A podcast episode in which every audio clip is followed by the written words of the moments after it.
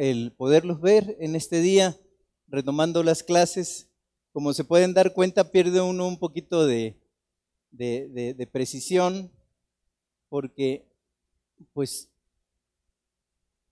han sido semanas de ir para compartir el Evangelio, para compartir la palabra a otros lugares y uno como ser humano tiende a perder un poco el ritmo, ¿verdad? De las cosas que se hacen, pero estamos retomando la escuela dominical. Esta escuela dominical ha llevado como título ya por varias semanas cómo eh, estudiar e interpretar la Biblia. Hemos observado un montón de conceptos acerca de cómo debemos de estudiar el manual sagrado y eh, nos quedamos en esta última etapa, en esta última vista, habíamos tenido con la cuestión del género literario. Es decir, nosotros tenemos que observar la Biblia como un libro no menos literario, pero no, no más literario que otros libros que, que, nosotros leemos de literatura, pero también no menos literario. Es decir, está escrito con, con la letra y con la pluma de mentes iluminadas por el Dios Todopoderoso que nos legaron una forma de literatura eh, espiritual muy especial. Y el día de, de hoy les recuerdo pues que el género literario es una forma de clasificar algo de acuerdo a su clase o estilo en lugar de su contenido específico o argumento. Es decir, no lo vamos a clasificar por argumento, sino por el estilo literario que fue escrito. Y hemos estado hablando ya de los libros históricos, los primeros libros, y estamos hablando ahora de lo que es la literatura sapiencial. Y dentro de eso, dentro de la poesía, de la sapiencia de la poesía, hoy vamos a ver los salmos. Hoy vamos a ver los salmos. Así es que con ese fin vamos a hacer una oración para la enseñanza que el Espíritu Santo de Dios nos trae en este día. Padre, te damos gracias. Estamos aquí en la escuela con el ánimo dispuesto a aprender más de ti. Enséñanos a través de tu palabra lo que quieres decirnos, lo que te interesa que aprendamos en este día y sobre todo lo que te interesa también que vivamos, que seamos existenciales en el aspecto de aplicar la escritura a nuestros corazones y nuestras vidas para actuar en base a esa enseñanza. Bendecimos tu nombre, bendice a los oyentes y Señor, permítenos y danos ese, ese poder en el Espíritu Santo de ser claros, Señor, y de poder exponer con cortesía, pero también, Señor, con verdad, tu palabra en este día, te lo pedimos en el nombre de Jesús. Amén.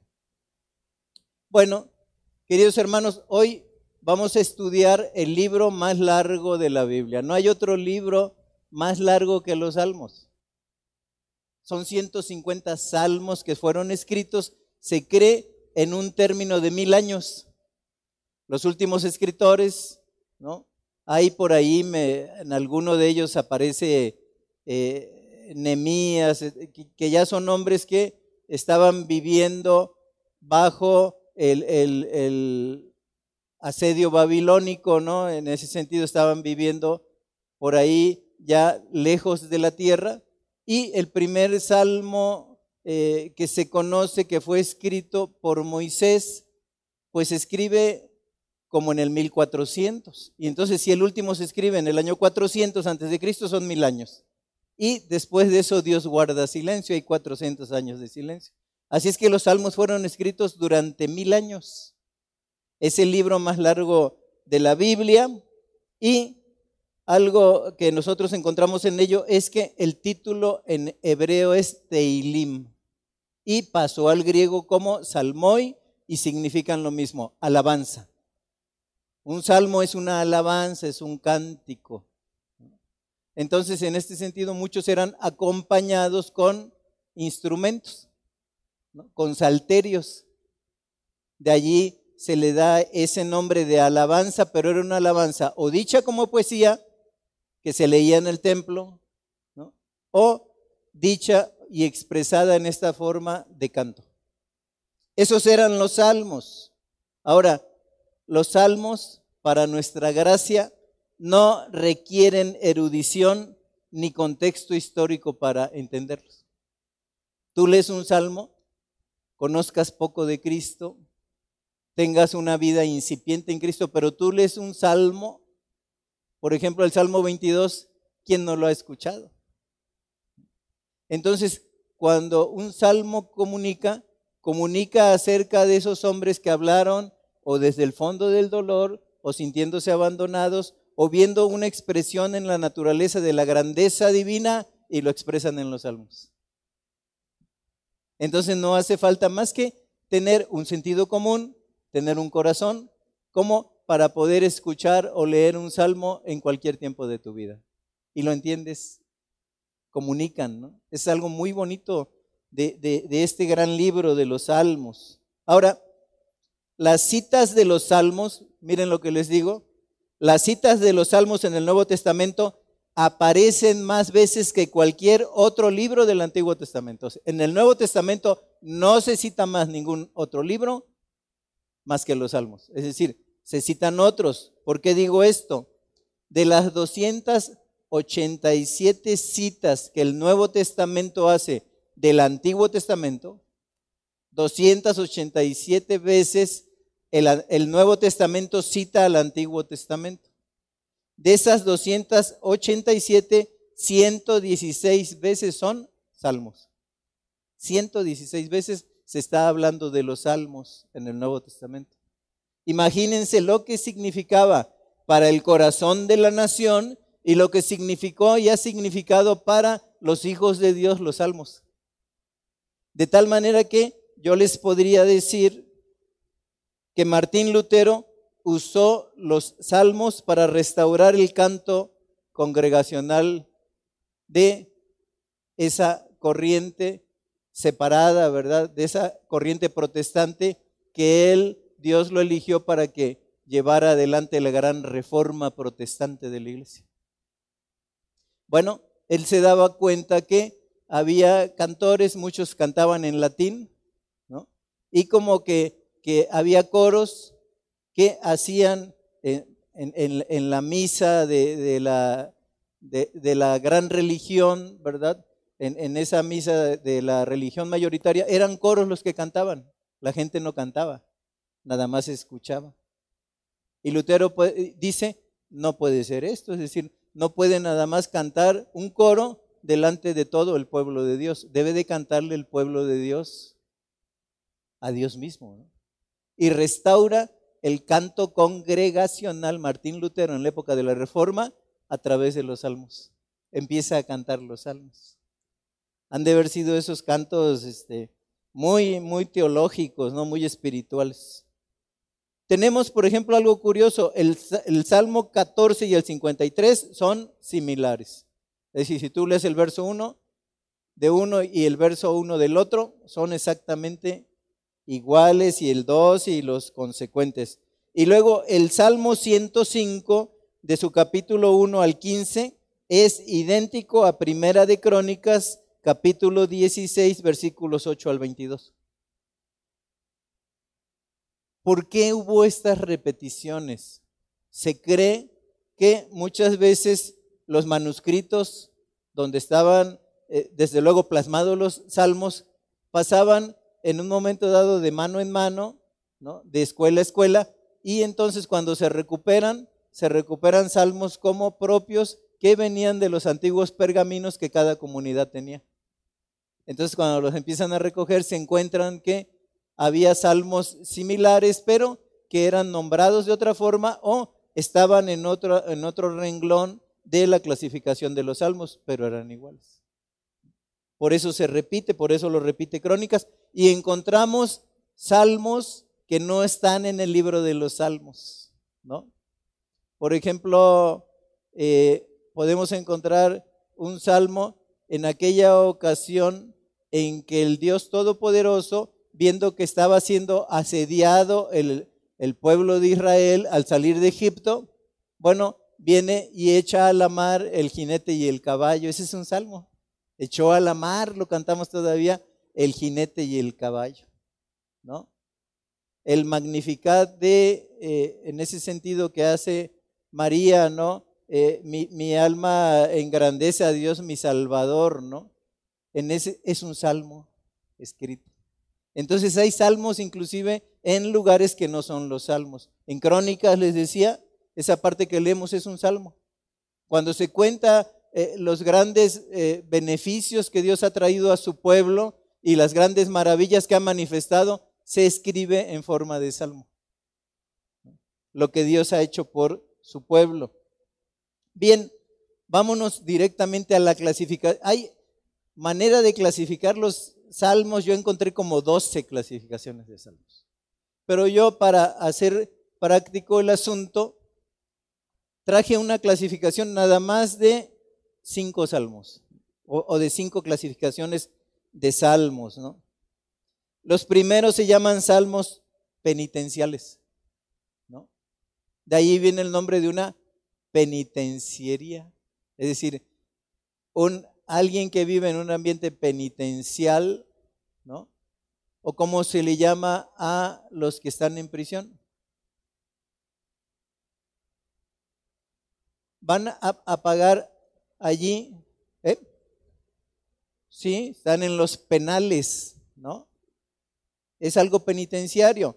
Bueno, los salmos penitenciarios, nosotros los podemos ver que eran la expresión de un hombre que sabía que tenía que pagar el precio de lo que había hecho. Entonces no está dando pretextos. Es simple y sencillamente que ante el golpe de la realidad del pecado, era un hombre, el salmista, que se hincaba, reconocía que esto le provenía por la, por la mano de Dios, pero en base a lo que había hecho, y no tenía nada que declarar a su favor. Y uno de los salmos que llenan nuestro corazón es el Salmo 32. Y ahí David había pecado con Betsabé. Él había visto en los tiempos en que los reyes salen a la guerra que él se había quedado y había, visto una mujer bañándose en el, terrado, en el terrazo de, de su casa, en la terraza de su casa, y él toma a esa mujer. Y la espada nunca se aparta de su casa. Y cuando él escribe el salmo reconociendo lo que había hecho, él llega a decir en el 32, mientras callé, envejeciéronse mis huesos. En mi gemir todo el día se agravó sobre mí tu mano. Mi verdor fue como sequedades de verano, hasta que mi pecado confesé y no encubrí mi iniquidad. Y dije contra ti y solo contra ti he pecado. Pero luego en esa exaltación de sentir el perdón de Dios, dice, bienaventurado el hombre cuyo Dios no lo culpa de iniquidad. Pero fíjense los salmos, es decir, mientras callé, lo que nos está diciendo David es, queridos hermanos, todos ustedes que me oyen, cuando cometas pecado no lo calles, porque no alcanzas la misericordia.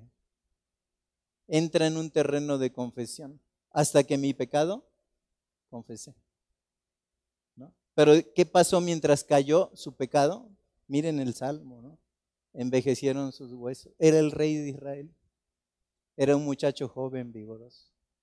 Era el triunfador de la batalla contra Goliat. El que había matado a sus diez miles, ¿no? Saúl había matado miles, David era un hombre triunfador en la batalla, un guerrero como pocos que hayan existido, David, sus valientes. Pero asediado por el pecado, envejeció. Hubo gemir y conmoción todo el día en su vida. Y sentía que aún reinando sobre la casa de Israel y cuando daba juicio, no olvidaba, no olvidaba a la mujer que vio, no olvidaba al hombre que envió a morir al frente de la batalla, Urias Eteo. Y él todo su reinado se vio manchado por esa sangre inocente que él derramó. Por eso dice, mientras callé, envejeciéronse mis huesos. Y en mi gemir todo el día, todo el día. mi verdor, esa juventud que tenía, dice, fue como sequedades de verano. ¿Hasta cuándo? Hasta que mi pecado confesé. Es un salmo penitencial. Está hablando de esa penitencia que llegó y que era justamente lo que merecían sus actos. Esos son los salmos penitenciales. Es decir, si pudiéramos resumirlo en pocas palabras, son expresiones de lamento personal y confesión de pecado. Salmos penitenciales. Hay otros salmos interesantes, se llaman salmos imprecatorios. Esa palabra imprecari viene del latín orar para. ¿Qué está sucediendo? Bueno, es una invocación de maldición divina. Señor, mira mis enemigos, cómo se han juntado contra mí. Señor, quítales la paz de su vida. Que su alimento sea en un momento dado en amargura. Que tú cambies sus planes. Dales el precio de lo que hicieron. Salmos imprecatorios. ¿Saben? Cuando un judío lanza imprecaciones, es para oírlo.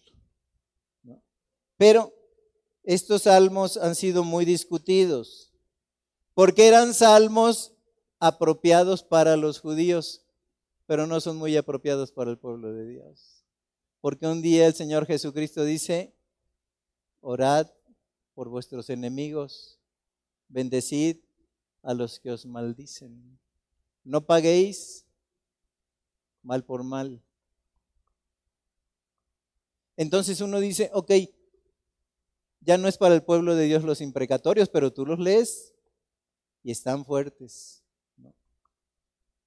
Porque mira, mira, mira sus amenazas, ¿no? Contra mí respiran muerte, se han juntado como perros, como cuadrilla de malignos. No le des descanso a sus ojos, Señor. Vuelve todas sus obras contra él. Que su maldad le persiga todos los días. Alguien dijo que sus hijos sean estrellados en las peñas. Salmos impre. Hermanos, nos asustamos. ¿Cuántas veces lo hacemos? Dice, no llamarás a tu hermano fatuo. ¿Y cuántas veces de pensamiento, de palabra o de, de acción impercamos? Que el Señor tenga misericordia. Luego lo hacemos contra los seres queridos de la familia que nos han acompañado en el trayecto. Por eso los salmos imprecatorios no son. Pero, por otro lado, alguien ha dicho, pero tú no quieres que Dios venga y juzgue a este mundo impío con justo juicio? Sí lo quiero. ¿Ok? Puedes clamar por la justicia de Dios para que vea en lo que estamos viviendo hoy como mundo y para que nos ampare y para que venga pronto. Y en ese sentido, lo que podemos hacer, queridos hermanos, si nos damos esa libertad, es orar para que la justicia de Dios venga pronto sobre la faz de la tierra pero no lo podemos ocupar contra hermanos, no lo podemos ocupar contra familia y no lo podemos ocupar como cristianos de manera personal con una mente de venganza para que el Señor haga en su justicia lo que tenga que hacer con aquel que me ha herido y me ha lastimado. Y a veces así somos. ¿Y cuántas veces la cuestión de los dos deudores, queridos hermanos, es una historia muy contada? En familias, en iglesias, en matrimonios. Porque había, había un hombre que debía mucho a, un rey, a, a un magnate poderoso, y ese magnate le perdona una gran deuda. Pero cuando se encuentra el que le debía algo así como 20 dólares, lo azotó, lo echó en prisión y no, no le perdonó. Entonces cuando tú lanzas alguna imprecación contra alguien que tú crees que te ha hecho un mal, porque a veces ni eso es, estás olvidando todo lo que Dios ha hecho por ti. Cuando tú juzgas duramente a alguien, ¿no? Que tú has querido de la familia porque te hizo un mal, te olvidas de lo que Dios ha perdonado en ti. Entonces, en ese aspecto, cuidado con los salmos imprecatorios, porque el único que pudo decir con, con, su pecho sano y ampliamente un salmo imprecatorio, y lo puede decir, es Jesucristo. Porque muchas veces nosotros padecemos lo que justamente sembramos en otros tiempos. Y es como que la ley de la cosecha se cumple en nuestra vida porque dice todo lo que el hombre sembrare, eso también cosechará. Lo que se nos olvida es que luego las cosechas llegan muchos años después. Y como ya hemos sido perdonados, somos duros, hermanos. Somos bien duros para perdonar. Se nos olvida. Entonces, ojo, los salmos imprecatorios es orar para que Dios intervenga, le damos a conocer nuestro dolor, nuestro sentimiento y dice, Señor, castígalos conforme, ah, pero conmigo no lo hagas, ¿no? Ahí sí tengo problemas con el Padre Nuestro porque, no, sí, sí, doy salmos imprecatorios, pero dice el Padre Nuestro, perdona nuestras como también nosotros. Y luego no leemos las, partes finales que dice, si ustedes no perdonan a los hombres sus pecados, y se nos olvida, somos tan fáciles en los imprecatorios. Dice Dios, no les va a perdonar a ustedes sus pecados. ¿Y cuántas raíces de amargura hay en el corazón que rompe hogares, que divide iglesias, que hace que familias enteras tomen caminos distintos por causa del corazón olvidadizo y por causa de no perdonar? salmos imprecatorios. Pero luego vienen los hermosos salmos mesiánicos. Según el Nuevo Testamento, los pasajes de unos 15 salmos se cumplieron en la vida, la muerte, la resurrección y la ascensión de Jesús. Pero si lo, lo quisieran abrir, por favor, y alguien me lo puede leer, ningún salmo mesiánico, que todos son hermosos, ¿no? Pero ninguno como el 22. ¿Lo han leído? ¿Alguien me lo podría leer con voz de arcángel y con trompeta de Dios? Salmo 22. Sí, por favor, hermana. Dice, Dios mío, Dios mío, ¿por qué me has desamparado? ¿Por qué estás tan lejos de mi salvación y de las palabras de mi clamor? Dios mío, clamo de día y te respondes, y de noche no hay para que reposo, pero tú eres santo Tú ya habitas entre la alabanza de Israel. En ti esperaron nuestros padres, esperaron y fueron gracia. Clamaron a ti y fueron librados. Confiaron en ti y no fueron avergonzados. Mas yo soy santo nombre, oprobio de los hombres y despreciado del pueblo. Todos los que me ven me escarnecen. Estiran la boca, me dan la cabeza diciendo, se encomendó a Jehová, líbrele, sálvele, puesto que en él se pero tú eres el que me sacó de bien, el que me hizo estar confiado desde que estaba a los pechos de mi madre. Sobre ti y echado los antes de nacer. Desde de mi madre tú eres mi Dios. No te alejes de mí, porque la angustia está cerca, porque no hay quien ayude. Me han rodeado muchos todos,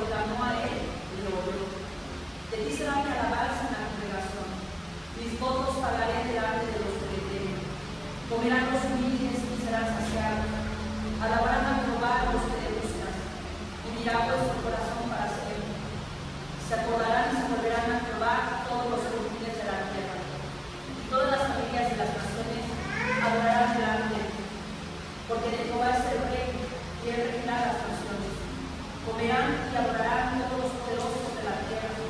Se postrarán delante de él todos los que descienden al polvo. Aún el que no puede conservar la vida a su propia alma. La posteridad le servirá. Esto será contado de Jehová hasta la postrera generación. Vendrán y anunciarán su justicia. A pueblo no nacido aún, anunciarán que él hizo esto. Amén. Hermanos, quien escribió esto es el creador del universo. Es decir, y de quien se escribió esto, no podremos soportar cualquier dolor. Mirad y ved si hay dolor como mi dolor. Él que hizo los cielos y la tierra, Él que nació de una virgen en el tiempo de la anunciación, Él que anduvo siendo bueno con los hombres, a los que no veían les dio la vista, a los que a los cojos les hizo caminar, a los enfermos y en la prisión del pecado les dio libertad. Y él está diciendo que Jehová escucha el lamento del desamparado. Y sin embargo dijo en la cruz, Dios mío, Dios mío, ¿por qué me has? El único en todo este universo que no podía ser desamparado, fue desamparado por Dios, por ti y por mí. Que Salmo 22, ¿no? el Todopoderoso hecho hombre. Dice, desde el vientre de mi madre, tú me conociste. Cuando yo me alimenté de sus pechos, tú me sostenías. Queridos hermanos, los salmos mesiánicos tocan profundamente el corazón porque es como si el escritor del salmo hubiera tomado la cámara fotográfica, hubiera tomado la libreta de apuntes y hubiera visto todo lo que le aconteció a él. Así es que esos salmos son motivo de inspiración para nuestras vidas y de un profundo reconocimiento de lo que le costó a ese Mesías sufriente nuestra salvación. Entonces, tenemos allí salmos penitenciales, salmos imprecatorios, salmos mesiánicos, pero hay unos salmos muy interesantes que se llaman responsoriales, es decir, se emite una verdad y luego se tiene una respuesta en ellos. Y ninguno para, para eh, hablar de los salmos responsoriales como el Salmo 136. Si me lo buscan por ahí, un salmo responsorial, ¿no? Muy bonito salmo. Este, este ha sido muy, muy, leído y muy escuchado, sobre todo cuando, cuando se hacen escuelitas bíblicas, ¿no? Cuando, cuando se hacen reuniones especiales. Es muy oído este, este salmo, el 136.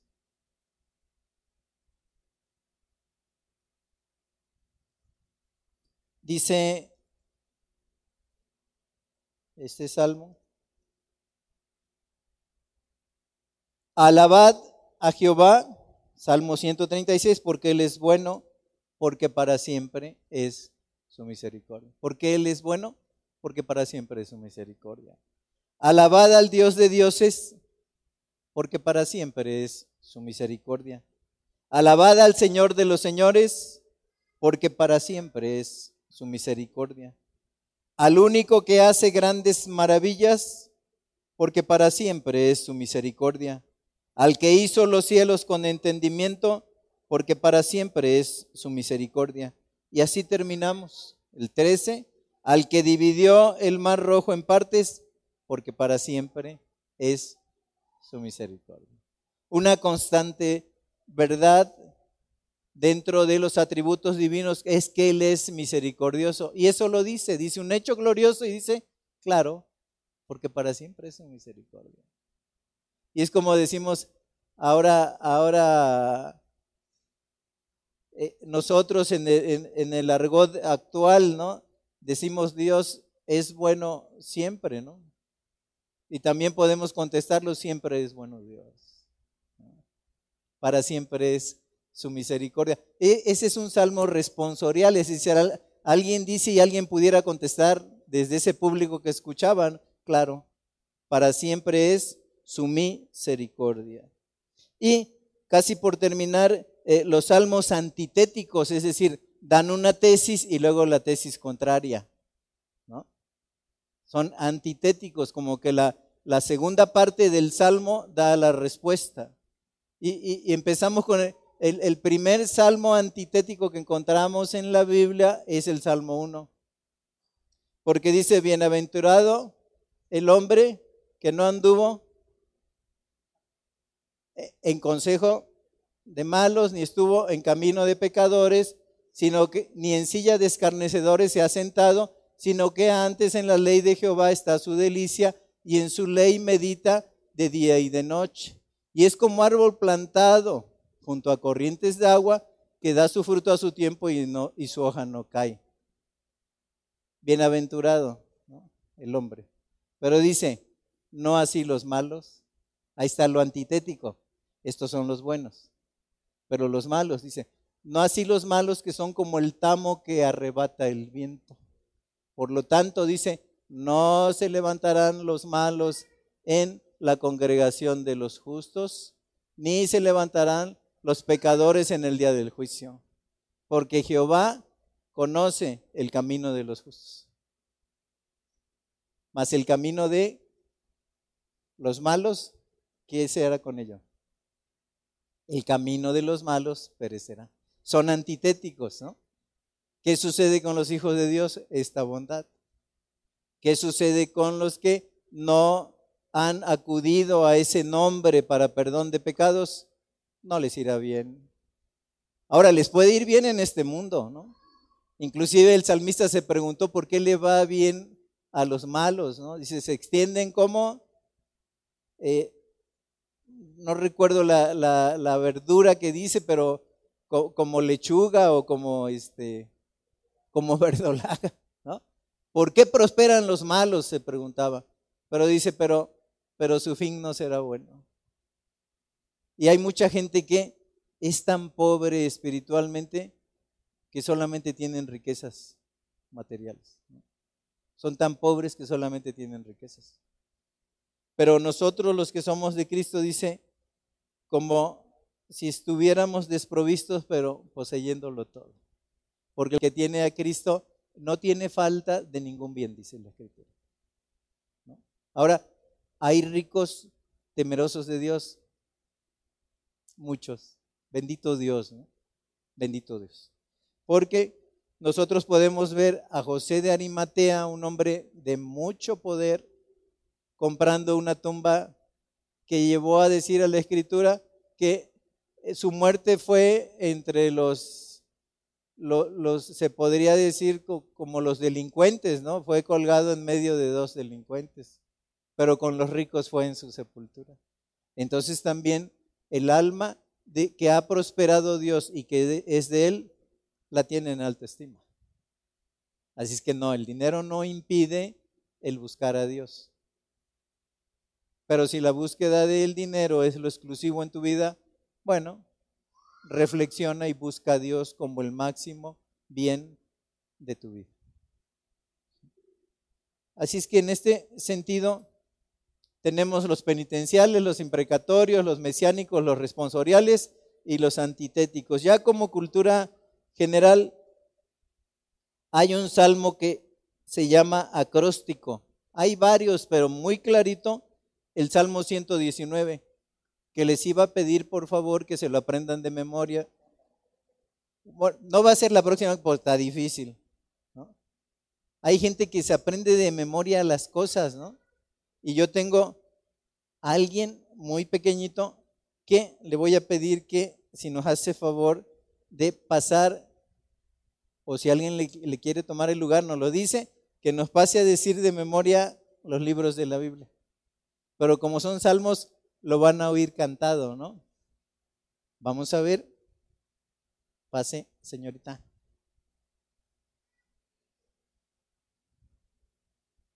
¿Quieres micrófono o así? Así. Ok, le prestamos atención.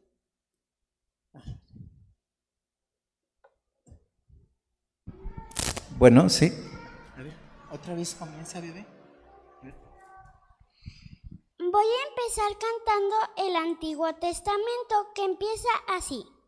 Génesis, Éxodo, Levítico, Números, Deuteronomio, Josué, Jueces, Ruth, una y dos Samuel, una y dos de Reyes, una y dos de Crónicas. Esdras, Nehemías, Esther y Job, Salmos, Proverbios, Eclesiastes, Cantares, Isaías y Jeremías, y también Lamentación. Ezequiel, Daniel, Oseas, Joel, Amos, Abdías, Jonás, Miqueas, Nahum, Habacuc y Sofonías, Ageo, Zacarías y Malaquías.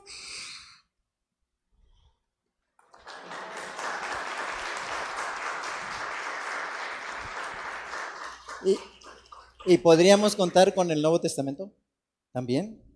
A ver.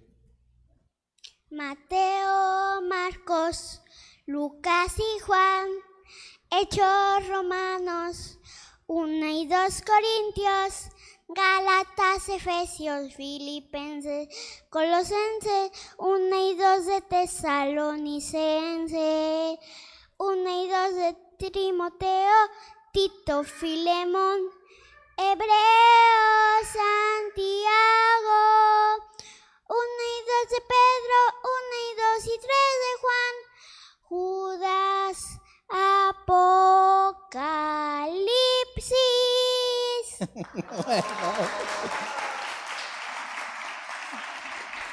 Muchas gracias, Camila. No por nada dice la escritura que de las boca de la boca de los que maman perfeccionaste la alabanza. ¿Quién quiere hacerle la competencia? Están abiertas las la- las puertas es el momento de hacer audiciones para ver quién están este aprendiendo por un sueño, ¿no? Diciendo los libros por un sueño. 66 libros es los que nos dijo, ¿no? Y en ese sentido, por eso les hablaba yo de un eh, salmo acróstico que en la primera línea tiene lo que fuera la A del hebreo, en la, la- segunda sección la B, etcétera, y ahí lo va diciendo. Y el Salmo 119 tiene esto, ¿no? Y es, eh, eh, son mentes despiertas por el Espíritu Santo de Dios que escriben con una literatura muy fina. Para cada, cada sección del Salmo se inicia con la, la- la letra del alfabeto hebreo que le corresponde. Y ahí lo pueden leer, el, ciento, el 119. Bueno, queridos hermanos, eh, no sé qué hora estemos teniendo, ya por allí. Ah, Es buena hora. La próxima va a ser un día de entrenamiento. Es decir, cuando nos veamos, vamos a decir un salmo y ustedes me van a decir a qué clasificación pertenecen dentro de los salmos. ¿Hay alguna pregunta, hermanos, hasta aquí? Bueno, pues eh, recuerden que comenzamos, Pastor Ricardo, 12.15, por favor, y vamos a despedirnos en oración. Y ya pueden visitar la cafetería. Como siempre les digo, ahí van a encontrar eh, refrescos calientes y, y café frío. Ahí lo tienen los hermanos. ok, Señor, gracias por este día de lección. Bendecimos tu nombre. Que aprendamos, Señor, tu escritura es tan hermosa de leer que todo cristiano está llamado en su vida en Cristo a ser un eterno estudiante de la palabra. Señor, gracias por este día de enseñanza y, y Señor lleva a nuestro corazón y a nuestra vida lo aprendido. Te lo pedimos en el nombre de nuestro Señor Jesucristo. Amén.